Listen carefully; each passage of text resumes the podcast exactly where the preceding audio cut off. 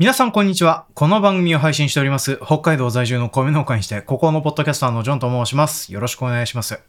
で、えー、ここ最近てめえ何してたの？というか、まあ、最近の振り返りだったりするわけなんですけども、えっ、ー、とですね、私はあの、この間もちょっとあの、お話はさせていただきましたけれども、TBS のラジオ、文化系トーク番組、ライフの、えー、箱ポッドキャスト番組、働き者ラジオの方にゲスト出演をしてまいりまして、まあ、それの2本目がですね、えっ、ー、と、まあ、今週配信をされておりました。まあ、なんでね、ねそちらの方もよろしかったら聞いていただけるといいなと思っております。で、当番組の方ではめっきり話さなくなったことでおなじみの、えー、私が普段どのように農業をしてるかというふうな話をですね、そちらの方でみっちりしております。で、自分が話したかったっていうふうなわけではなくですね、先方のリクエストでそのようなのがありましたので、それで話をしておりますけどね、あの、結構言わなくてもいいことっていうふうなのをですね、あの配信の回では言ってたりはしてたんですけども、まあそれをですね、綺麗に編集をしておりまして、あの、だいぶ編集にお手間をかけたなっていうふうなのをね、配信音源を聞きながら思っていたところでございます。。まあなんでね、えー、珍しくそんなことを話しておりますので、よろしかったらそちらの方もお聞きいただけるとありがたいなと思っております。で、え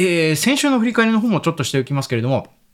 前回はですね、あの、鉄血のオルフェンズの中に出てくる何もかも間違ったトウモロコシ描写についていろいろと話をしていくというふうなのがありました。で、えー、X の反応の方をちょっと振り返っていこうと思います。アカウントネームサニトラさん。農業描写探偵好き。そういや、主食になる作物は枯れてから収穫が多いよな。原種に近いジャガイモは干してから食べると聞いた。確かに収穫期よりもハ種期の方が構造簡単だから絶対あるはずっていうふうなのでコメントいただいておりました。ありがとうございます。で、同じく、えー、X のアカウントネーム落書きの黒さんよりコメントいただいていております。オルフェンズは私も好きな作品でよく見てましたが、まあ農業に携わるイコール貧困っぽい扱い程度なので流しておりましたっていう。あと畜産業を描いてないのは、んなとこに作画労力を割くのはもったいねえっていうね、そんな感じなのかなっていうのでコメントをいただいておりました。ありがとうございます。で、前回の方ではですね、農業描写探偵の方に力を入れられなかったんだなっていう風な話をざっくりしておりましたけれどね。まあその辺の部分で皆さんにご共感いただいて何よりでございます。で、あと落書きの黒さんはですね、えー、畜産業を営まれておりますので、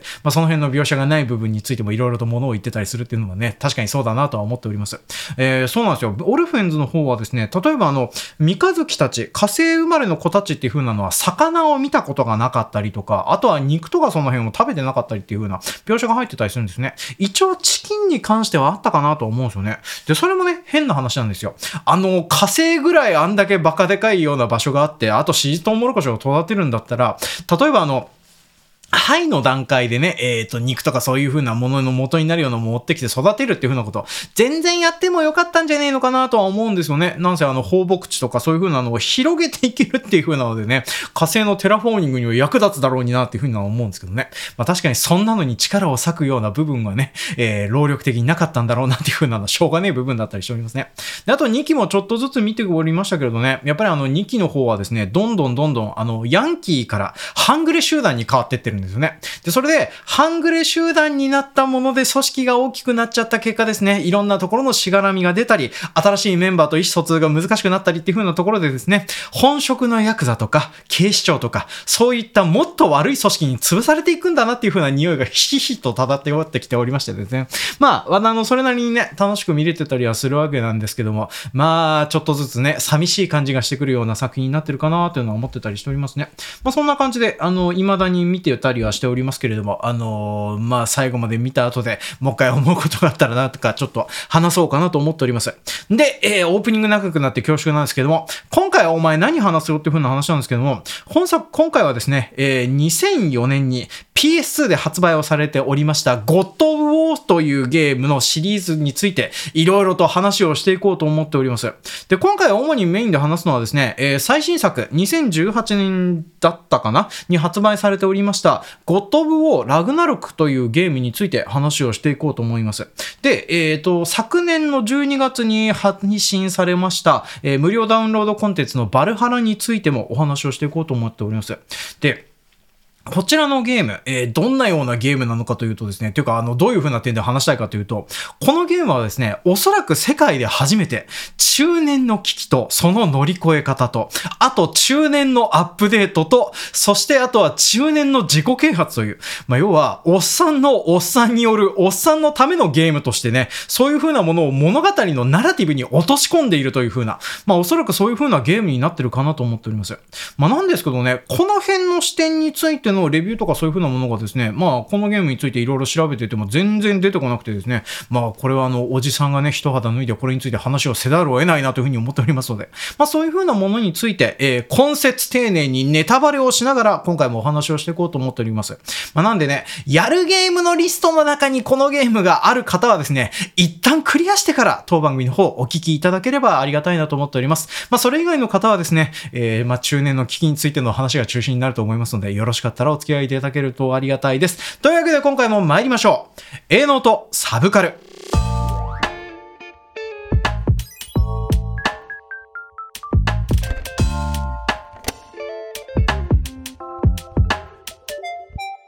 この番組は北海道在住の米農家にして、ここのポッドキャスターのジョンが、日々の営農と日々の生活をこなしながら触れたサブカルについて、オルタナティブな秘境を試みるオーディオエッセイ番組となっております。で、今回扱いますのは、えー、PS4 と5で発売されております、ゴッド・オブ・ウォーと、えー、ゴッド・オブ・ウォー・ラグナルク、それとはラグナルクの無料ダウンロードコンテンツ、バルハラについてお話をしていこうと思っております。で、基本的には、この全作品のシリーズ主人公であります、クレイトスさんという、まあもともとはギリシャのスパルタ人だったおじさんがですね、えー、戦争の神様にギリシャでなりまして、で、ギリシャ世界をメタメタにした後で、なぜか知らないけど北欧神話世界に行って、案の定そちらでも大暴れするよという風なゲームとなっております。で、それについてのお話を通してですね、あの、プレイヤーと、えー、開発者が年を取っていった結果、どんどんどんどんシナリオもおっさんくさくなってったよっていう風な話をですね、まあ今回長々としていこうと思っております。で、まあね、オープニングでも話しました通り、根節丁寧にネタバレをしていきますのでね、まあ、こちらのゲーム、やる予定がある方はですね、一旦クリアしていただいた後で、まあ、お付き合いいただけるとありがたいかなと思っております。で、そもそも、ゴッド・オブ・ウォーってどんなゲームなのっていう風なところをですね、まあ、あらすじの方からちょっとさっくりと話をしていこうと思います。で、最初の1本目はですね、2004年に発売されております PS2 のゲームとなっております。で、タイトルが、まあ、そのままゴッド・オブ・ウォーという風なタイトルがついてるんですね。で、舞台になっておりますのは、ギリシャ神話世界となっております。で、主人公のクレイトスさんはですね、えー、スパルタ人の亡霊とか、いろいろ言われているようなことでおなじみの、まあ、もともとはスパルタ人だったりするわけなんですよ。ただ、いろいろとね、戦争に行って兵士だったりするもんですから、あっちゃこっちゃに戦争に行ったりする過程でですね、まあ、ピンチになってしまいまして、で、そのピンチになった過程で、ギリシャ神話世界の戦いの神様、アレスにお願いをしてですね、まあ、神様の下僕になる代わりに強靭なパワーを手に入れるっていう風なのをやっちゃったんですね。で、その結果ですね、まあ、神様の先兵としても戦うようになってて、まあ、ギリシャ神話世界でいろんなところで大暴れを繰り返していくっていう風なことをやっていきます。なんですけれども、えー、神様がですね、そんな感じで、あの、まあ、クレイトさん便利だから使いやすいんだけれども、家族がいるからなーっていうね、まあ、家族が弱点になっちゃうからなーっていう風なところで、クレイトさんをですね、まあ、あの、まあ、そそのかしてしまって、で、いろいろとクレイトさんをだまくらかした結果ですね、クレイトさんが自ら家族を自分の手で殺さざるを得ないような状況にさせてしまうっていう風なことをやってしまうんですね。で、そのことにマジ切れしたクレイトさんはですね、えー、このギリシャ神話世界で、えー、戦いの神様であるアリスアリスに復讐するためにですね、ねまあ、いろいろと、あの、ギリシャ中を旅して回って神様を倒す武器を手に入れて、で、あと、パンドラの箱という、あの、よくね、あの、例え話とかで使われるような箱を開けて、で、その中に入っている希望の力とか、そういう災いを解き放ったりとか、まあ、いろんなことをやってですね、えっ、ー、と、ギリシャ神話世界の戦いの神様っていう風なのを殺してしまいますよっていう風なのが、まあ、大体一作目で語れるストーリーとなっております。で、当時のクレイトスさんはですね、まあ、そんな感じで復讐に燃えるピカリスクヒーローみたいな感じとなっておりまして、まあ、基本的に自分の手手を差し伸べてくれるような人もも殺すし、あとは助けを求めている向こうの人っていう風なのも割と殺すしっていう風な感じですね。まあ、暴力的で残虐で無慈悲だなっていう風な感じの人となっておりました。で、このゲームですね、そんな感じでもともとはあの R18 という、まあ、要は大人向けな血がいっぱい飛び出てるようなゲームのね、主人公としてクレイトスさんっていう風なのはずっと戦い続けてきてたりするんですよね。で、そんな感じでですね、あの、結構生きった感じで、あの、まあ、一作目では大バレをいたしまして、で、えっ、ー、と、一作目の段階で戦いの神アレスを殺して、で、そのアレスを殺した後で、その後釜にクレイトスさんが座るという風な形になります。で、えー、ゴッド・オブ・ウォーはですね、その後2、3と、えー、ギリシャ神話世界で戦いを繰り広げていくことになります。で、2でどんなことになるかっていう風な感じなんですけども、2で戦いの神様に、あの、1作目の終わりで戦いの神様についた後、クレイトさんはですね、あの、家族を失ったっていう風なトラウマがずっと拭いきれずにですね、まあ、とにかく、他の神様、例えばあのギリシャ神話世界の別の神様を信奉しているような街に攻め入っては、俺を信奉しろっていう風な感じでですね。まあ、とにかく、えー、征服と戦争っていう風なのをずっと繰り返すっていう風なことをやっちゃうんですよね。で、その結果ですね、他の神様にあいつ嫌だよねっていう風なところでね、ひそひそ言われるような対象になってしまいまして、で、そんなような大暴れが続いた結果ですね、ギリシャ神話世界の、えっ、ー、と、主神、ゼウスに怒りを買いまして、で、えっ、ー、と、神様の力っていう風なのを全部奪われましたて、まあ、それで、えー、クレイトさんはそのことを逆恨みしてですね、えー、2、3と、えー、ギリシャ神話世界の主神とか神様を全部殺して回る旅に出るっていうね、まあそんなようなストーリーとなっております。で、それでですね、まあ、あの PS2 と PS3 とっていう風な感じでプラットフォームを売れ、えっ、ー、と、超えていきながら、で、クレイトさんもギリシャ神話世界のいろんな武器やら何やらを手に入れながらですね、まあとにかく神様を抜っ殺して回るっていうようなことをやるんですよね。で、えー、3に関してはですね、本当にあの、ギリ写真は世界をめちゃめちゃにしてしまいます。で、例えばあの、えっ、ー、と、ギリシャ神話世界の太陽の神様でアポロンっているのですけども、これを殺した結果、アポロンと対応している太陽がですね、えー、ギリシャ神話世界で登らなくなってしまうっていうようなことが起こったりっていうね。だからあの、ギリギリシャ神話世界においての神様を一人殺すためにですね、その神様が対応している自然現象がおかしくなってしまうっていうふうなことになってて、で、本当にあの、ギリシャ神話世界がですね、3の一番最後、えー、最後は主神を殺すんですけれども、その殺した時には本当にあの、世界中がめちゃめちゃになってしまった状態になっているんですね。で、そんなような状況にもなるほど、あの、クリストさんがどうして戦えてたのかというとですね、まあ、クレイトさん、一番最初にパンドラの箱っていう風なのを開けてるんですけども、そのパンドラの箱の中に入っていた希望のエネルギー、そう、これがね、観念的な言葉の希望という風な意味も持ってるんですけども、それ以外にも、あの、クレイトさんだから、えー、何もなくても戦い続けることができるよという風な能力があるんですけども、これを、えっ、ー、と、まあ、クレイトさん自身が体の中に持っていたおかげで、まあ、そんなようなことができたんだというふうな説明をされていきますと。で、そんな風な感じでギリシャ神話世界めちゃめちゃにして復讐を果たすんですけども、まあ、その結果ですね、まあいろいろとクレイトスさん、そのことを悔いてかどうかはわかんないんですけども、自分のお腹に、え、ー、と、剣を突き刺して自殺をして、そして自分の体の中に入っていた希望の種子を世界中に散らすっていう風なところにをやって、あの、ハッピーエンドで終わったんだか終わってないんだかっていう風な感じのことをですね、まあギリシャ神話世界の3の方ではやって、一応3の方では完結したことになっております。なんですけれども、えー、クレイトさんはですね、その後、どういう理由があったのかはわかんないんですけれども、北欧神話世界に移動することになります。で、ちゃんとね、あの、前後のつながりがあるようになってて、クレイトさん、お腹に大きな剣を刺した後の傷が残ってるような状態なんですよね。あの、絶対死んじゃうよねっていう風な傷なんですけどね、そこはあの、神様ですからね、全然平然と生きてられてるっていう、まあ不思議なような状況になってたりしております。で、えー、そんな感じのことをですね、まあ、2、3、1、2、3とやっておりましたクレイトスさんというふうなのが、まあ、えっ、ー、と、リブートをして、またゴッド・オブ・ウォーというふうなタイトルをつけて PS4 の方で発売されていくよというふうな感じになってきてたりしております。で、この3の発売から8年後ぐらいですね、に2018年、あ、そうそう、あの、ラグナロクは2018年って言ってたけど全然違いますね。えー、ゴッド・オブ・ウォーはですね、この2018年の方にリブートされて、えー、発売されておりました。で、このリブートされたバージョンはどんな世界になってるかというと、北欧神話世界にクレイトスさんが移動しております。で、クレイトスさん、いつの間にか子供がいるんですよね。アトレウスっていう風な男の子がいるんですけども、一作目のオープニングの段階で、どうもクレイトスさんは、このアトレレウスを生んだお母さん、で、クレイトさんの奥さんとはどうも死別しているのがわかります。で、死別していて、奥さんの位牌を焼くところからストーリーがスタートするんですね。で、奥さんの遺言で、この北欧神話世界の中にある一番高い山から私の位牌を撒いてほしいっていう風なことを頼まれておりまして、それでクレイトさんはあの息子のアトレウスと一緒になって旅をしていくっていう風な話からスタートするんですね。なんかあの、ストーリー的にはですね、今までいろんなものを壊して回っていたクレイトスさんのことを考えると、すごく違和感があるぐらいにですね、穏やかでエモい感じのストーリーからスタートするんですよね。まあなんですけれども、北欧神話世界においてこういう風な旅をする人っていうのがそもそもいなかったりするのと、あとどうもですね、このクレイトスさんの奥さんっていう風なのが、北欧神話世界でもともと何かしらの活躍をしていた人だったりするそうなんですね。で、それが誰かっていう風なのは全然わかんないんだけども、その結果ですね、北欧神話世界の主神であるオーディンとかに邪魔をされたりするし、で、あと、そんな感じで、その北欧神話世界のメインのね、主神とかそういう風なところから、えー、ちょっかいとか嫌がらせ事っていう風なのを受け続けることになるんですね。で、その結果、一応、グレット・オブ・オーの、えっ、ー、と、まあ、リブート1作目の方のエンディングの方ではですね、まあ、旅をしていきまして、クレイトさん、北欧神話世界やら何やらを回っていって、、えー、いろんなことを動かしていった結果ですね、えっ、ー、と、まあ、遺言通り奥さんの位牌を境山で巻くっていうふうなことをやった後で分かることなんですけれども、どうも息子のアトレースというふうなのがですね、実は北欧神話世界でいうところの、えっ、ー、と、いたずらの神様、ロキというふうな名前が、実は付けられている存在だというふうなのが示唆されて終わるっていうふうなところが話あったりするんですね。で、その結果、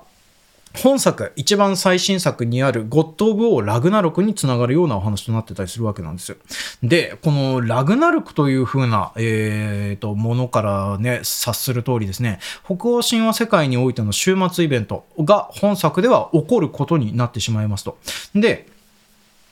この北欧神話世界を巡る旅で、えー、その結末としてラグナロクが起きてしまってっていうふうなことをやってったりはするわけなんですけれども、今作の、えー、北欧神話のこのラグナロクについてはですね、かなり多分において中年の危機とかそういうふうなものっていうふうなのが、まあ主要なテーマみたいな感じで放り込まれていくことになっていくのところが、まあすごく興味深い部分かなと思うんですね。第一、一作目のゴッド・オブ・オ自身がですね、ほとんど子育ての話に、えーえっ、ー、と、終始するようなゲームだったりするわけなんですよ。まあ、だから、プレイヤーと開発者の成長に伴ってですね、えー、話のテーマっていう風なのがスライドしていって、で、1作目から3作目までにおいては、ただただ怒るだけだったクレイトスさんという風な存在がですね、まあ、確かにあの、ゲーム中ね、いろいろと怒ったり、怒りを発散させたりという風なことは当然やるんだけれども、けれども、そういう風な点でですね、今までのクレイトスさんと違って少し、あの、判断を悩んだりとか、ナ EV になってるっていう風な作りになってるんですね。で、私はそのことがですね、すごく救われるような気分にもなるし、あと、クレイトさんも変わるんだとかね、成長するんだっていう風な気分になるような。まあそんな感じですごく面白かったりはしてたんですね。まあ例えば、えっ、ー、と、ゴッドボボーの話からしていきましょうか。こっちの方では子育ての悩みが、えー、半作の葉の方では入ってくるんですね。で、クレイトさん、もともとはね、娘がいて自分で殺してしまってっていう風なところでトラウマがあったりするわけなんですけども、その経験もあったのかどうかわかんないですけども、あの、アトレウス、男の子なのでね、えー、その男の子に対して狩りを教えられたりとか、そういう風なことをいろいろとやりながら子供を育てていくっていうのは、えっ、ー、と、このゲームの中を通して描かれてたりするんですね。で、クレイトさんと息子だけだと時間がね、あなんかあの、間を詰めるのがきつかったりするので、クレイトさんはですね、途中であの、えー、北欧神話世界の地の巨人、ミーミルという風なのがいるんですけども、このミーミルのね、いろいろありまして、首だけもぎ取って、で、その首と一緒に旅をするというふうなことをやるんですね。で、この首、よく喋る首なのでね、あの、息子に代わりに北欧神話世界のお話をしてあげたりとかね、まあ、そんなことをやりながら、あの、ミーミルと、えー、クレイトさんで、まあ、いろいろとね、子育て協力しながら、えっ、ー、と、男二人で子供を育てていくみたいなところがあって、まあ、その辺の部分が非常に微笑ましかったりもするなっていうのもありますね。で、あと、本作にはいっぱいいろんなおじさんが出てくるんですけども、例えば敵型にいるトールとかもね、面白い描かれ方をしてるなと思うんですよね。だからあの、トールはですね、えっ、ー、と、例えばアベンジャーズで出てくるあの、ソウ言いますよね。あれのモデルになってる神様になっております。だからソウと同じようにですね、ミョルニルという、あのー、まあ、ね、投げても戻ってくるし、雷も投げられるしっていう風な、えー、ハンマーが出てくるんですけども、このハンマーを使って大暴れするという風な体型、人として描かれております。で、あの、面白いなっていうふうに思うのがですね、まあ、アベンジャーズでも描かれておりましたけども、お腹がでっぷりと出ている大男として出てくるんですね。で、筋肉隆々ではあるんですけども、まあ、お相撲さんというかプロレスラーみたいな体型となっております。で、なんでそんな風になってるかっていうと、バカすかお酒を飲むからなんですね。まあ、だからあの、ビールっ腹で太ってるんだけど、まあ、筋肉質ムキムキで強いっていう風なキャラクターなんですよ。なんですけども、このトールの造形で面白いっていう風なのがですね、アル中なんですよね。で、アル中で、そのアルコールを飲んでしまうっていう風なことに対対して辛い思いをしているっていう風なのがですね、話の中に入ってたりするんですよ。だからあの、後半の方にはですね、アトレウスがトールの家族とした、あの、いろいろと会うことになっていくんですけども、そのお酒で飲んでくられて大変なことになっているっていう風なのを、娘と奥さんが支えようとするっていう風なシーンが触っておりましてですね。まあなんかゲームをしながらこの辺のおじさんのつらみとかナイブさみたいなものをケアするような感じのっていう風なのが描かれてるところがですね、まあいいんですよね。で、そんな感じで、あの、本作においてはですね、おじさんにのキャラクター造形とかそういう風なものが、えっ、ー、と、基本的におじさんとして生活をしていると、触れることがあるよねって感じの人ばっかりがですね、いろんな形で出てくるっていう風な作品になってたりするんです。まあだから、あの、いろいろとトラウマを受けて、えっ、ー、と、軍神として立てなくなってしまったテュールの姿にですね、例えば仕事がうまくできなくなってしまったおじさんの姿を重ねてしまったりするし、あとはフルドラ兄弟という風なドワーフの兄弟が出てくるんですけどね、それが、あの、いろいろあってね、あの、本当にあの、友達関係を維持できなくなってしまうという風な、えっ、ー、と、描かれ方がクレイトスさんとの間にされてたりするわけなんですけども、こういう風な別れ方っておじさんをしてるとありよねっていう風な感じになってきてて。で、それがですね、やっぱりあの、おじさんをしてると刺さるような部分、であの、誰かの姿が誰、あの、この中の誰かの姿に重なるような描かれ方をしてるっていう風なのが、私はやっぱりこのゲームをやっていてよかったなっていう風な、いや、あの、思うようなものだったりするわけなんですよ。それと、本作においてはですね、クレイトスさんっていう風なのがゲームの中で、あの、おじさんとして成長していくっていう風なところが描かれていくんですよね。まあ、だからね、アトレウスがそうやって親の手から離れていくっていう風なところを認めていって、で、そして認めていく過程で、どうもあの、親子として旅をできるのもこれが最後になるかもしれないねっていう風なところで、アトレウスと楽しく思い出を作ろうとするっていう風なところがですね、やっぱりあの、このゲームをしていて泣ける部分だったりするんですよ。だからこのゲーム、結構あの、オープンワールドでですね、の、本作のシナリオ上でいろいろとこういう風なことをやらないといけないよねっていう風なことはね、提示されるんだけども、でもそれは置いちゃって置いといてね、まあ、アトレースといるのもこれが最後になると思うから、こことここは旅しといた方がいいんじゃねえのかっていう風なことをですね、あの、一緒になって旅をする、えー、よく喋る首のミーミルが教えてくれたりとか、まあ、そんな感じでですね、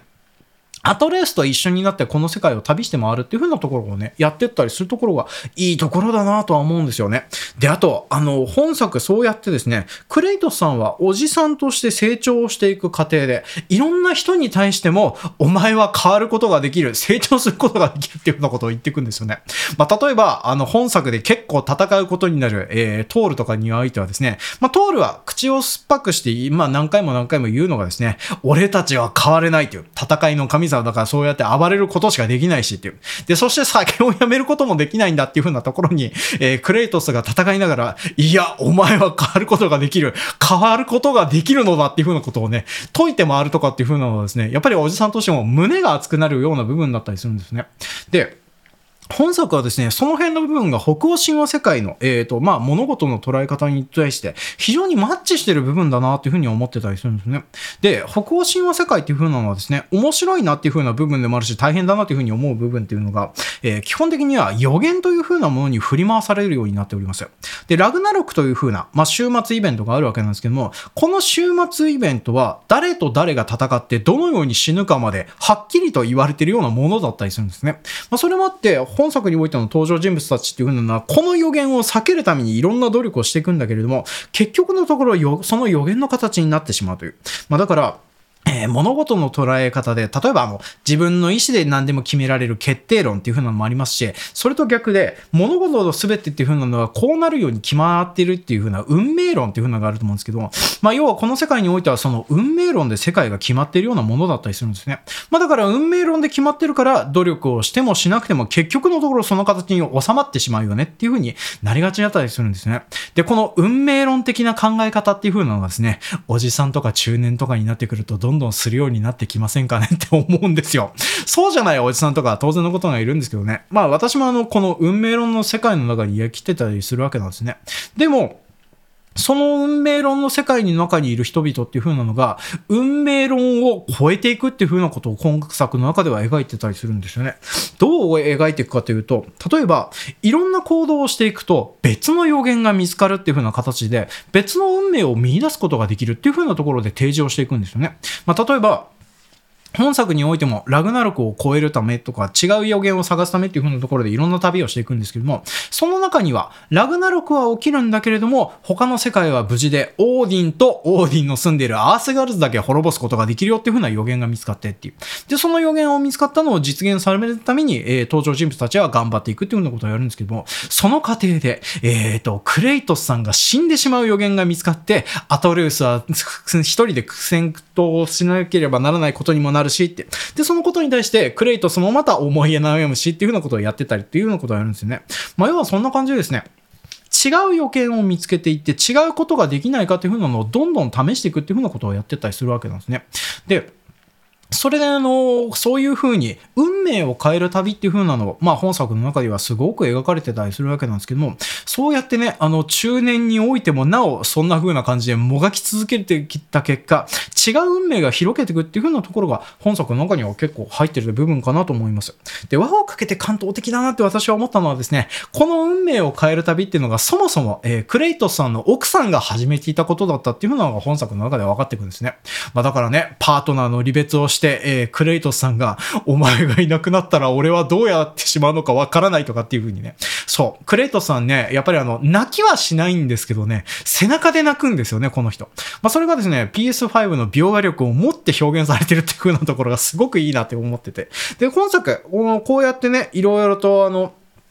世界中を旅して回って、えー、ラスボスをやっつけてっていう風なのをやった後で、最後にクレイトさんが見つける予言っていう風なのがですね、クレイトさんが北欧神話世界で他の神との一つとして崇拝されるようになるという風な予言を最後クレイトさん見つけるんですよね。まあ、だから子育てが終わって色々と暴れ尽くしてきて、なおかつその世界においてちゃんと役割を見つけて戦うことができるよという風になってるっていう風なところが描かれてるところがですね、まあ、やっぱり私は感動的だなと思っております。で、その絵を見てクレイトスさんが背中で泣いているシーンっていうのがあるんですけどね。私はあの、あのシーンが好きなんですよね。だからあの、子育てが終わって、で、あと、なおかつ、 one、two、three と大暴れをしてきた、えー、ただただ破壊の限りを尽くしてきていただけのおじさんがですね、ちゃんとその世界において軍神としての役割を見つけて、それで戦っていくことができるよというふうな、そういうような予言が提示されてるっていうふうに終わるのがですね、まあ私はあの、クレイトスさん良かったねっていうふうな気分にすごくなるような、まあそんなような作品だったりするわけなんですね。で、その道をどうやって進んでいくのかっていうふうに描かれているのが、ダウンロードコンテンツのバルハラだったりしております。で、このね、えっ、ー、と、バルハラっていう風なのが発売されるっていうか配信されるのはですね、まあ2年ぐらいあるんですけどもね、の、どうもクレイトスさんっていう風なので、ね、この2年間ぐらい何にもしないで引きこもってたっていう風なのがね、オープニングの段階で出されてちょっと笑っちゃうんですけどね。でも、本作このバルハラにおいてはどんなことをやっていくかというあ、ちなみにこのバルハラっていう風なバージョンにおいてはですね、どんなことをやるかというと、最近流行りのローグライト系のアクションゲームになってたりするんですね。まあだから、ゴトブオーのそのアクションシーンのパートとかっていう風なのに、ローグライク要素っていう、で、要はあの、形の変わるダンジョンで武装とかそういう風なものがリセットされてっていう風なのをやっていくっていう風なゲームになっております。で、本作においてはですね、そのバルハラと呼ばれている北欧神話世界においての、まあ、楽園のような場所があるんですけども、その場所でどのような感じで戦っていくかっていう風なのをクレイトさんが描かれていくっていうか、まあ、過去を振り返りながらね、えー、自分の過去を掘り起こしながら戦っていくっていう風なことをやっていくんです。で、クレイトさん、どうして今までそういう風にね、軍神としての立場の方向に進まないでね、引きこもっていたかっていうと、過去にやっていた行いのことを後悔してるっていうのがあるんですよね。まあ、それこそ one、two、three と大暴れをし尽くししてきた結果ですね、まあいろいろギリシャ神話世界をメタメタにしてしまったっていうのがあって、で、そのことをまた北欧神話世界でもやっちゃうんじゃないかっていうふうなことを後悔してたクレイトスさんがですね、まあこのバルハラの世界で、えー、過去の方を振り返りながら記憶の中で掘り起こしていって、その意味付けをやり直していくっていうふうなことをバルハラの中でやっていくんですね。だからこれやっていくことっていうふうなのはですね、まあほとんどあの、おじさんの自己啓発セミナーみたいなもんだなと思っております。で、自己啓発のワークの中でですね、自分史作りってあるんですけども、例えば、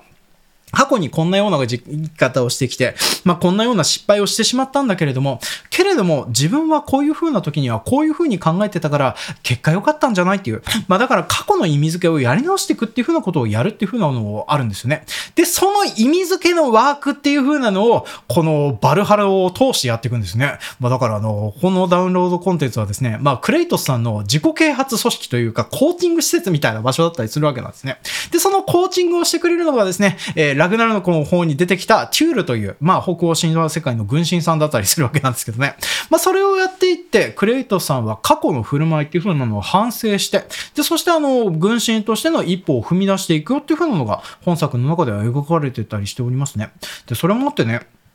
やっぱりあの僕このゲームを通してですね、あの自分の人生を振り返して変えることができるんだっていう風なのを、まあやっぱりあのおじさんとしての勇気をもらえるようなゲームになってたかなってすごく思ってたりしております。まあ、なんせね、私あのずっとポッドキャストをしながら、それこそあの冒頭の方で話しました、はい、働き者ラジオの後編の方はですね、まあそんな感じで農家として働いていてどうしてあの、まあポジティブに話ができないのかっていう風な話をひたすらさせてもらってたんですけどね。まあそれもあってね、あのずっと今までそんなような振る舞いをしてきたんですけどね、クレイトスさんが20年かけて、えー、それを超えられるようなね、えー、冒険をしてきたっていうふうなことをやってたりするとですね、まあ私もまた 農業を好きになるような、好きにならなくてもいいけれども、それなりにやっていくようなことっていうふうなのができるんじゃないかなっていうふうに考えられたところで、今回の話は締めさせていただこうかなと思っております。まあ相変わらずね、話も長くなりがちなおじさんだったりはしておきますけどね、まあこれからもあの農業に関係があったり、なかったりするようなサブカルの話、やっていこうと思いますので、